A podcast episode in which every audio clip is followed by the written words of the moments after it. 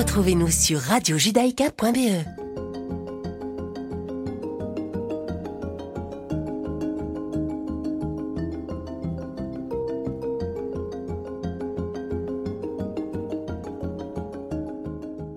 écoutez quatrième de couverture sur Judaïka comme tous les mardis à 11h30. C'est Nathalie. Nous découvrons un livre en compagnie d'un invité. Aujourd'hui, Aurore Kint. Bonjour. Bonjour Nathalie. Vous êtes professeur de philosophie, vous animez des ateliers de philo pour enfants, ados, adultes et même les personnes âgées. En effet. Et à Out of the Box, une école destinée aux élèves en décrochage, un atelier de lecture et écriture. Vous êtes une habituée de Radio Judaïka puisque vous animez une critique de philo le mardi matin dans la matinale et vous êtes la mère de quatre garçons. Vous avez choisi de parler Dans la forêt, de Dans la forêt, de Jean Egland, écrit en 96 euh, et paru en français en 2017. Oui, en effet, ça n'a pas été évident de faire mon choix. Oui, vous avez hésité euh, entre plusieurs livres. Oui, j'avais hésité, c'est vrai, j'avais hésité avec un livre qui est écrit par euh, Yann McEwan, qui s'appelle L'intérêt de l'enfant, et euh, qui m'a intéressé parce que euh, parce qu'il parle d'un sujet qui est vraiment de, de l'ordre de l'éthique, même de la bioéthique. Et, Oui, euh, puisque euh, c'est le- le- une juge pour enfants qui doit décider. euh, Il y a un jeune homme qui a 17 ans, si Voilà. mes souvenirs sont et bons. qui est, euh, qui est enfant, qui- enfin, dont les parents sont témoins de Jéhovah, et qui donc sont opposés à la, à la transfusion sanguine, et qui lui-même, le, le jeune homme, a la leucémie et doit, euh, doit donc médicalement, si, s'il veut avoir une chance de, de survivre, de vivre en tout cas, de subir une, enfin subir en tout cas, recevoir une transmission, une transfusion, pardon.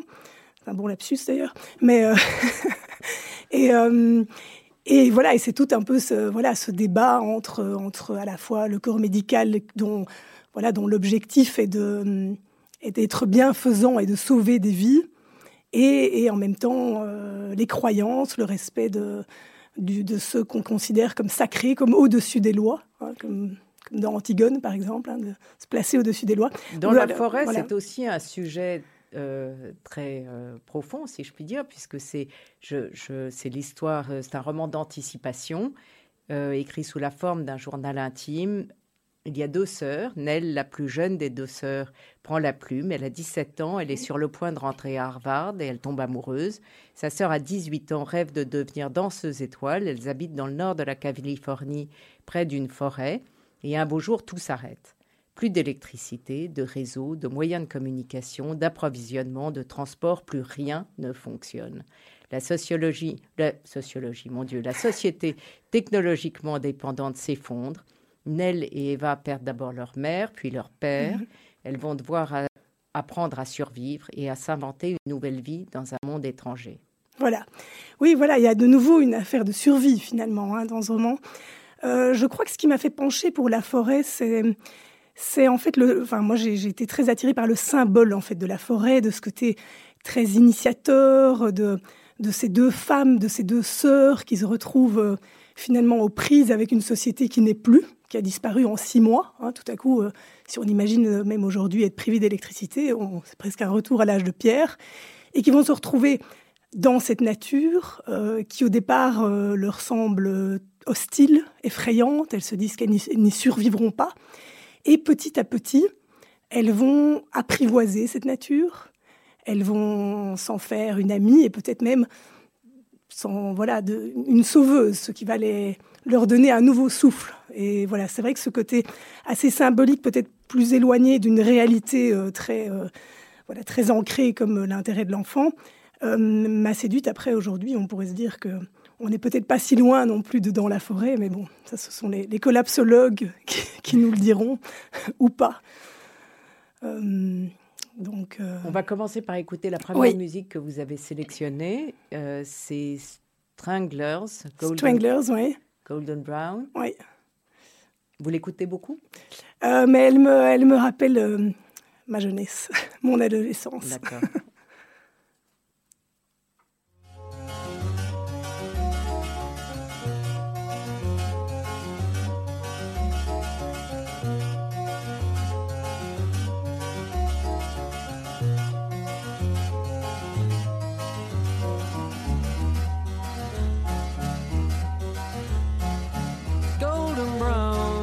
Texture like sun lays me down. With my mind, she runs throughout the night. No need to fight, never a frown with golden brown. Every time, just like the last, on her ship, tied to the mast. To distant lands, takes both my hands, never a frown with golden brown.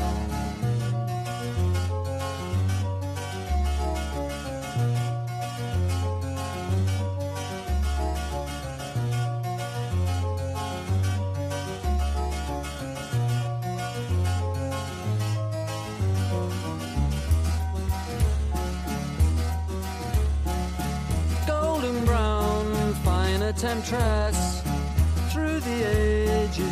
Heading west. From far away, stays for a day. Never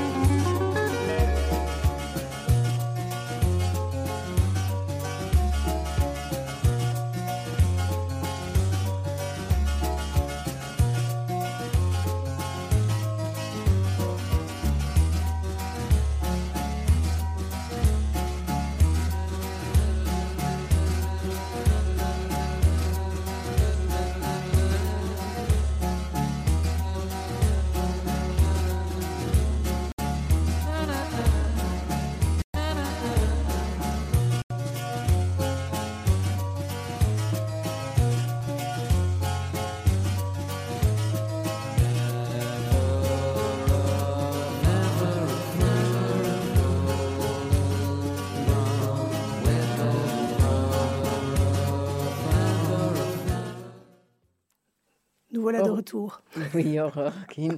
Euh, il y a donc ces deux filles dans la forêt. Euh, je vais vous demander laquelle vous préférez. Il y a Ne- Nell, la future étudiante, qui veut économiser ce qu'elles ont parce qu'on ne sait jamais, Ouais. et sa sœur, qui est euh, Ava, future danseuse étoile, qui veut tout tout de suite parce que comme rien n'est sûr, autant en profiter. C'est pour le coup deux philosophies de la vie différentes, Oui, c'est un peu la cigale et la fourmi aussi, hein, d'une certaine façon. avec laquelle vous vous êtes identifié. Bon, je pense que hum, assez clairement, je m'identifie plus à la danseuse. Euh, oui, qui a parce qu'aussi je voilà qui a envie de hum, qui se dit euh, c'est un peu il faut il faut jouir maintenant parce qu'on ne sait pas de quoi demain sera fait. Et à la fois, euh, je trouve merveilleux là, justement la communion entre les deux sœurs et le fait qu'elles soient très différentes et qu'elles aient cette discussion et en même temps ce grand respect. Et puis ce que j'aime aussi chez chez celle qui danse, hein, c'est qu'il y a cette danse en fait. C'est que même, elle, elle, elle- d'ailleurs, elle apprend à danser sans musique, vu qu'il n'y a plus d'électricité. Ouais. Et ça, j'ai trouvé ça très beau. Ça m'a aussi fait penser à Nietzsche, à ce- cette célébration du corps, à, à- oui, à toute ce, disons, on- d'ailleurs, il y a cette phrase qui dit, elle a appris à convoquer sa propre musique, hein, à se connecter avec qui elle était, et en fait, à, à apprivoiser son propre rythme. Et je pense que c'est aussi ça qui, ça, le, le sujet aussi du livre, c'est de retrouver ces rythmes, le rythme de- des saisons, le rythme de la femme, le rythme de la lune, le rythme euh, de la nature évidemment, et puis et puis notre rythme intérieur en fait, mieux se connaître et savoir ce qui est bon pour nous et se connecter avec ça aussi. Nell a plus de mal avec ça puisqu'elle prévoit. Elle, est, elle lit l'encyclopédie euh, euh, compulsivement. Elle Oui. a dû sélectionner des livres pour partir. Euh, elle, elle veut apprendre tout de la nature, mais de manière intellectuelle et pas. Elle finit par mettre les mains dans la terre. Mais Oui, et en même temps, c'est elle qui les sauve. Parce qu'en en lisant l'encyclopédie, elle apprend à connaître la forêt. Et, et cette forêt, et puis elle, elle- elle assiste sa sœur, hein, qui, qui, qui tombe enceinte suite à un viol. donc dans, une, dans, des circonstances très, évidemment, très dures, hein, et puis aussi de nouveau très symboliques, que tout à coup on est en, on est en insécurité. Il y a ce viol, il y a cette. comment est-ce que les deux sœurs vont se sauver, en fait, l'une l'autre En fait, c'est l'homme qui devient une menace et la forêt qui, par quoi on peut renaître à la vie.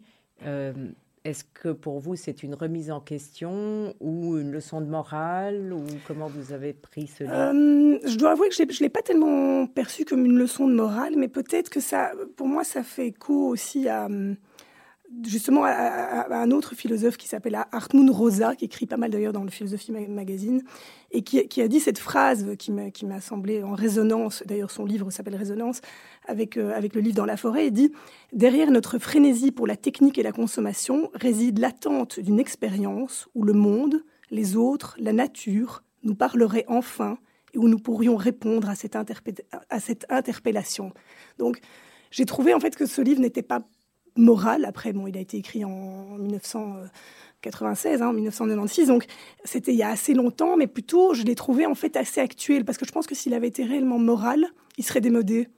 Et je trouve qu'il est suffisamment symbolique et qu'il explore suffisamment de voix. Non, c'est un euh, récit initiatique voilà. de, l'âge euh, Un peu comme les contes à l'âge adulte aussi, où elles doivent s'apprendre à apprendre à se débrouiller, où elles doivent se surpasser, s'accepter telles qu'elles sont et s'accepter l'une l'autre. Donc voilà.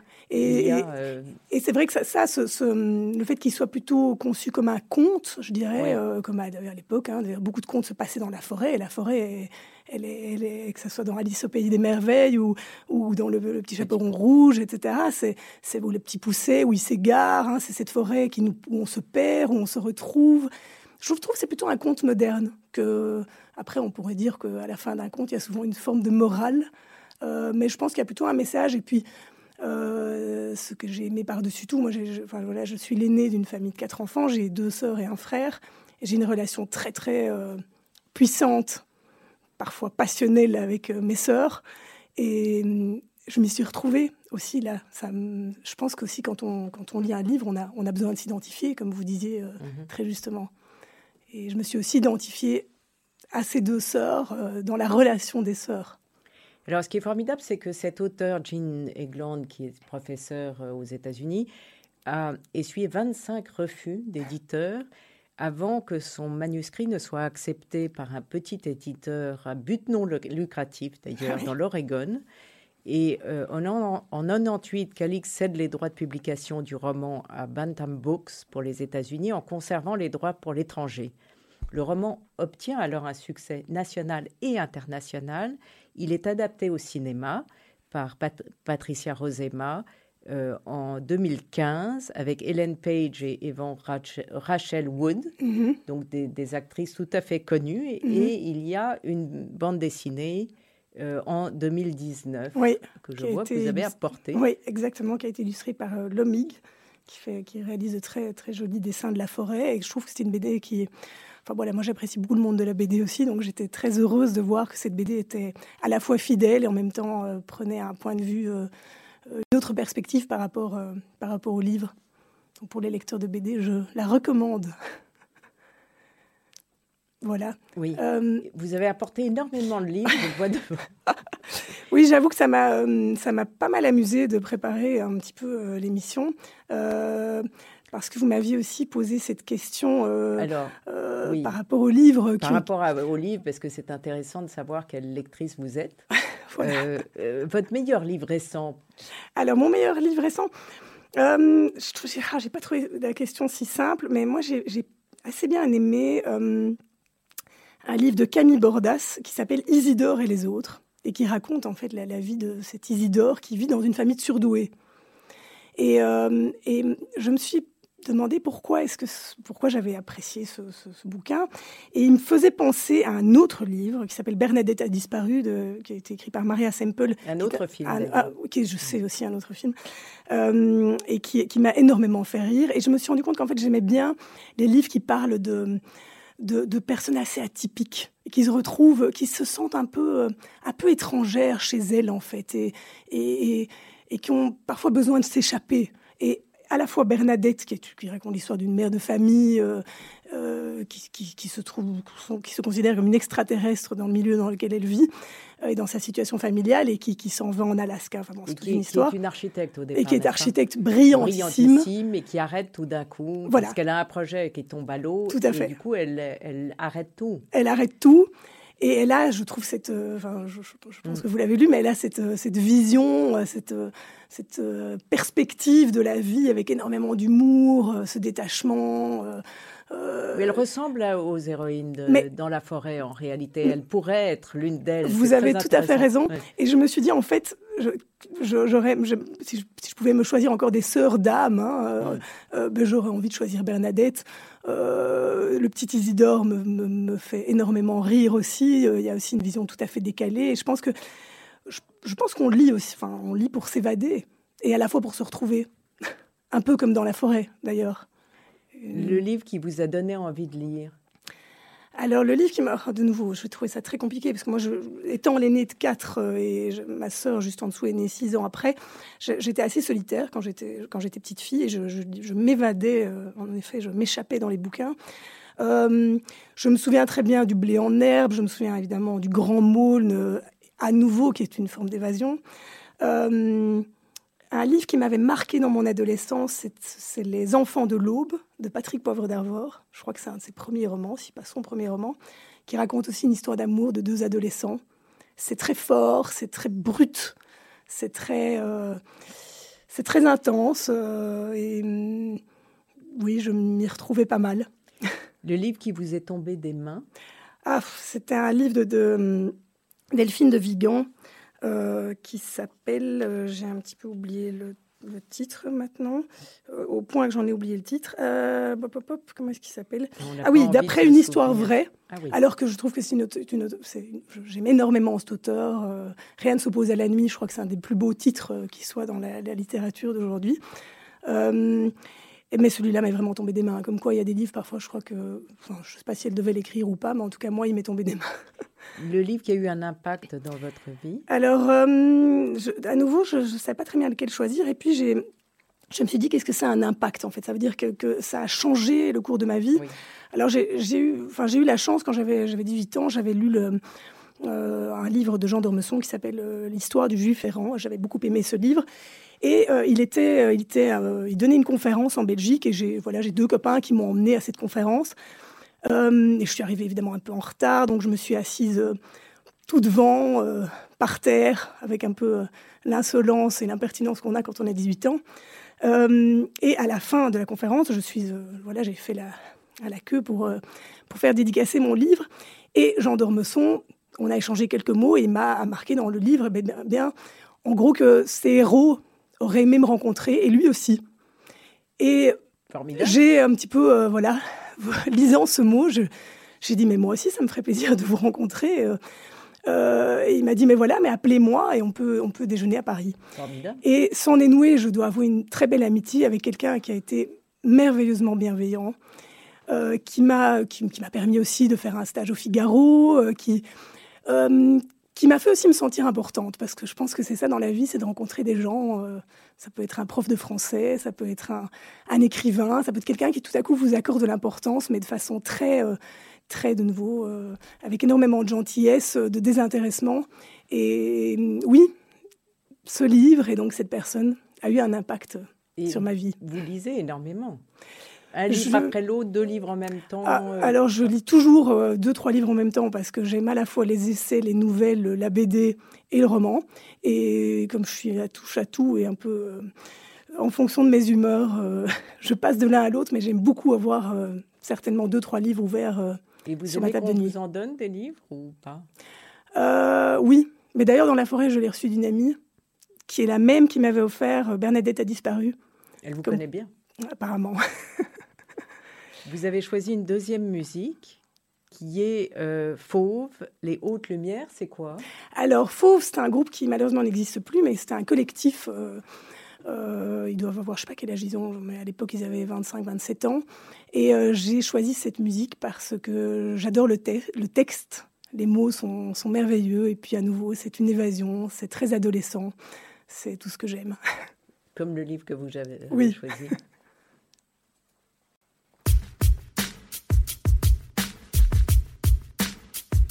Après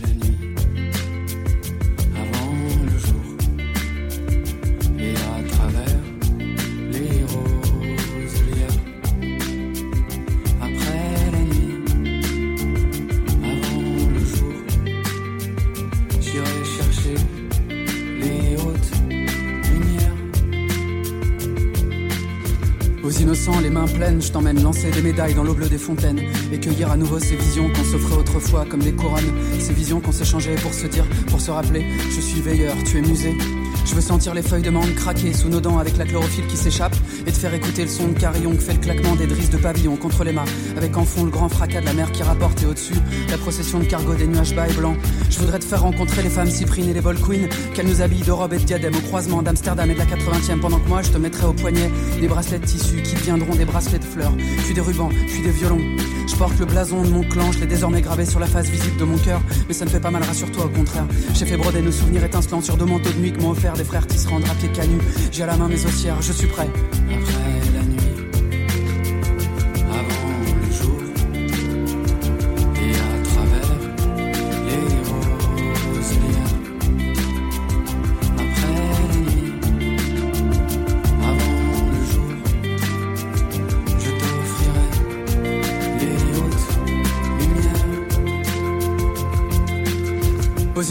Mains pleines, je t'emmène plonger dans la Seine et nager dans les courants forts de Beauchamp, nager dans les rivières, remonter les ruisseaux, puis prendre un bain brûlant où je laverai ta peau au lait d'ânesse avant de sécher ton corps moi-même comme avant, quand on était adolescent. Je veux faire l'amour dans les champs, dans les clairières, dans les taxis. Je veux faire l'amour partout, même sur les toits de Paris. Je veux résider au creux de ton cou et dans tes draps parfumés au lilas, tandis qu'une madrée enveloppée d'un châle rouge baigne nos fronts en silence avec des croix de baume au camphre.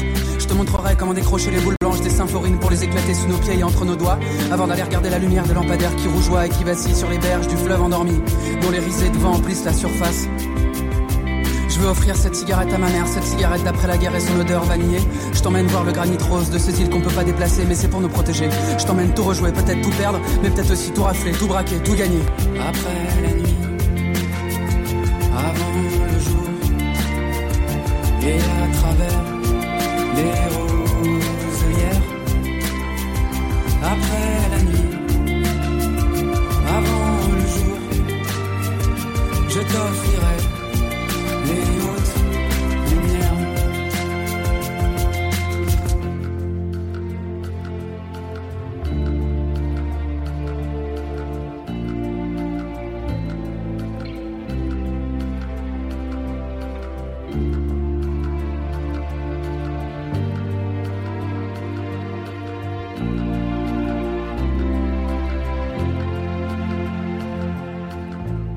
Aux innocents, les mains pleines, je t'emmène voir Tolède, Cavour, Sienne et Navone. Toucher la faïence des rues de Lisbonne et le marbre blanc lissé brillant des palais. Je veux entendre les salames des chauffeurs et qui nous crient Les enfants, je vous emmène à Orléans si ça vous plaît. Je veux t'offrir le tintement des couverts d'argent contre le cristal et les mots précieux des miens.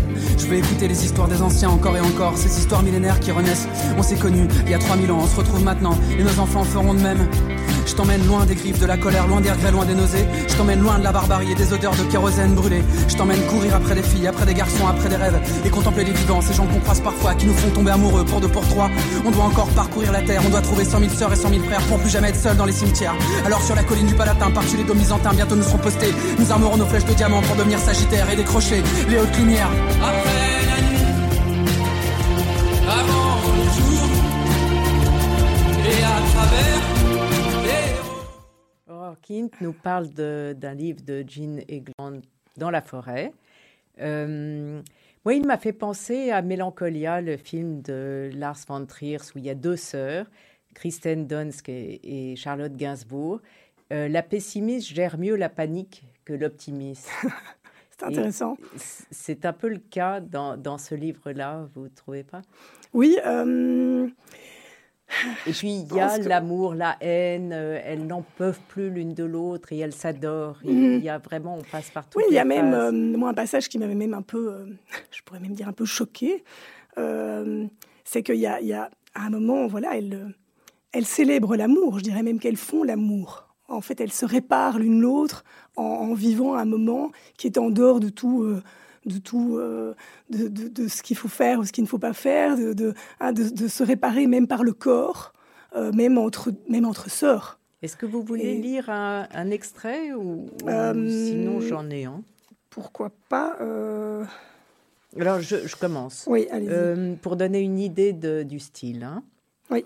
Depuis que tout ça a commencé, nous, avait, nous avons attendu d'être sauvés, attendu comme de stupides princesses que nos vies légitimes nous soient rendues, mais nous n'avons fait que nous berner nous-mêmes, que jouer une, un autre conte de fées. L'électricité ne sera jamais rétablie ici, le téléphone ne sonnera jamais pour nous. Eva et moi continuerons de vivre ainsi jusqu'à notre mort, amassant et nous terrant et finalement mourant de faim, si nous n'avons pas la chance d'être égorgés avant. Quelle que soit la façon dont nous mourrons, nous mourrons ici, seuls. Il n'y aura pas d'inscription à Harvard, pas de début avec le San Francisco Ballet. Il n'y aura pas de voyage, pas de diplôme, pas de rappel. Il n'y aura plus d'amant, pas de mari, pas d'enfant.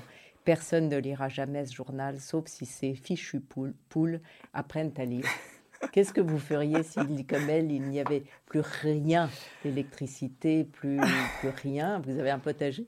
Euh, J'ai pas encore de. Enfin, oui, j'ai vaguement installé. Euh, euh, les prémices d'un potager, mais je crois que je suis, je suis un peu comme les deux sœurs, où je pense qu'il faudrait vraiment qu'on soit, euh, en effet, dans, dans, dans, dans l'impossibilité de vivre autrement pour que je me, je me mette à retourner la terre et à mettre les mains, les mains dans la nature. Et pourtant, ça me ferait un bien fou, je crois, ça me sortirait un peu de ma, ma tête, parce que je suis quand même très, très cérébrale. Et donc, euh, oui, je pense que je m'en irais à la campagne je m'en irais à la campagne, je m'en irais près de la forêt. Et je, je, j'ai besoin de la nature. Moi, j'ai besoin, j'ai besoin de me, j'ai besoin de me casser de Bruxelles. Et, et de... c'est, la forêt qui vous attire Oui, la forêt m'attire énormément. La forêt m'attire euh, avec ses ruisseaux, avec ses odeurs, avec ses mousses, avec sa sensualité. Une sensualité aussi que je retrouve euh, euh, dans, le livre. Et d'ailleurs, vous, me parliez d'un passage et je voulais vous lire celui-là. quand nous étions petites, Eva et moi formions comme une étoile binaire chacune tournant en orbite autour d'un centre de gravité commun, chacune reflétant la lumière de l'autre. Nous nous réveillons le matin après avoir fait si souvent les mêmes rêves que nous avons fini par nous y attendre. Plus tard, nous avons une règle en même temps, jusqu'à ce que le cycle d'Eva devienne irrégulier à cause de la danse. Et voilà, cette, de nouveau, cette sensualité, cette communion qu'on peut avoir dans, la nature et qui me fait aussi penser à, à oui, à, à, tous ces histoires euh, archétypales hein, euh, et, qui, traversent que même même au-delà de la technologie, en fait, on reste euh, on reste on reste tout simplement humain et, et, et, en connexion avec avec là où on est né. Voilà. Oui. Et vous avez vu le film ou vous...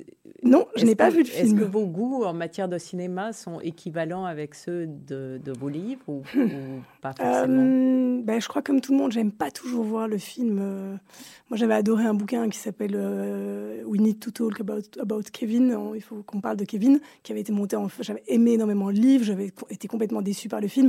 Je pense que c'est un peu... voilà, euh, le film est sans doute excellent. Après j'ai un imaginaire euh, qui s'est tellement bien construit dans le livre que euh, j'ai pas j'ai pas vraiment envie de voir le film aujourd'hui.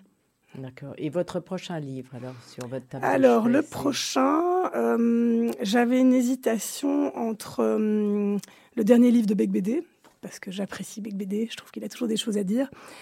Euh, et alors j'avais aussi envie de lire un livre beaucoup plus ancien de Daniel Pénac qui s'appelle Chagrin d'école, entre autres parce que je pense qu'il va me faire penser à mes étudiants à Out of the Box, hein, qui sont en, en, décrochage scolaire, et aussi parce que j'adore Daniel Pénac, j'adore son univers, euh, la petite marchande de prose, de nouveau, toute cette famille un peu dingue, euh, un peu hors norme. Euh, il m'a l'air d'être un auteur exquis. Il vient de sortir un dernier livre aussi. Oui, sur les rêves, je pense, non? Oui. oui. Bon. Non, et voilà, c'est vrai que il est temps de conclure. Il y a une sonnerie. Est-ce que vous voulez ajouter quelque chose? Euh, Qu'est-ce que je voulais ajouter euh... Non, pas vraiment. Voilà, je merci, merci de m'avoir merci. merci à vous. Merci Nathalie. À bientôt, Votre émission est fantastique. Je vous remercie. Donc, euh, vous pouvez réécouter quatrième de couverture dimanche à 14h euh, sur podcast ou sur radiojudaïca.be. Je vous retrouve mardi prochain à 11h30 avec un nouveau livre et un nouvel invité.